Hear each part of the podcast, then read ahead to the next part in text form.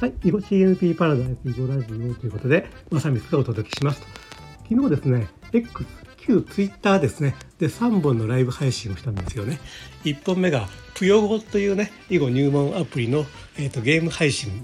えーと、2本目がそのぷよ語の画面を使った、えーと、囲碁入門囲碁のルールの入門みたいなライブ配信で3本目がこの X のライブ配信におけるチャット機能を調べるためのテスト配信ということで3本の配信をしたんですけれども、まあ、そこで気づいたことをねちょっと,、えーとお話ししていこうかと思いますと。まず一つ目は、えー、X 社がめっちゃこのライブを後押ししているとみんなどんどんどんどんどんどんライブを使ってほしいと思ってるってことですよね。えー、というのは今、えーと、スペース音声のねスペースっていうのをやってる人たくさんおられるじゃないですか。で自分がフォローしている人がスペースをやってると,、えーと、アプリのね、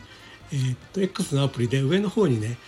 黒字に白で、えーと誰それがこんなスペースやってるよっていうのがずらっと並びますよね。はいはい。で、それがですね、ライブ配信をする人がいると、それより前、左側にですね、なんと赤字に白でね、より目立つ形で、誰それがこんなライブ配信してるよっていうのが並ぶんですよね。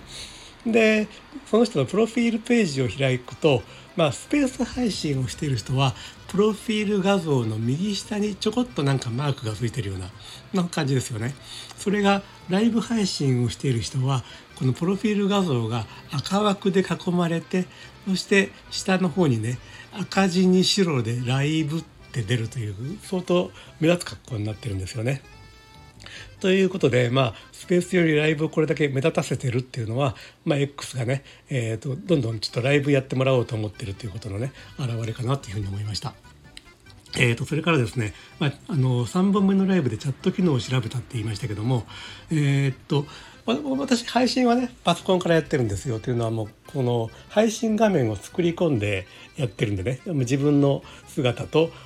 その右側に、まあ、パソコンやスマホタブレットから取り込んだ、えー、と画面を出してね。そんな作りで、えー作り込んだ画面で配信をしてるね。これはパソコンのね OBS スタジオっていうアプリソフトを使って配信してるんですけどもただパソコン上でこの X のねライブをね配信したり見てるとそのチャットっていう機能は全然使えないと。自分から打ち込むこともできないし人が打ち込んだチャットを見ることもできないと。これがですねスマホのアプリで開くとですねチャットを打ち込むことができるし、えー、と誰かがやったチャットがねこう画面上に表示されるということで、えーまあ、現状ね、えっと、X のライブ配信は、まあ、アプリ上で、まあ、開発が進んでいて、えっと、ウェブパソコン上のウェブで見る限りでは、えーまあ、配信はね外部配信、まあ、あの OBS スタジオとか、まあ、ストリームヤードを使ったりとかね、まあ、いろいろあるいは Zoom からでも多分できると思いますけども、えーと、外部配信はできるんだけども、まあ、ちょっとチャットとかその辺の機能には対応してないということでした。はい。ということでね、えっ、ー、と、今日はね、えっ、ー、と、X のライブ配信についてのお話をしました。えー、最後まで聞いていただいてありがとうございます。え、この番組のね、フォロー、いいね、よろしくお願いします。では、えっ、と、皆さん、良い一日を失礼します。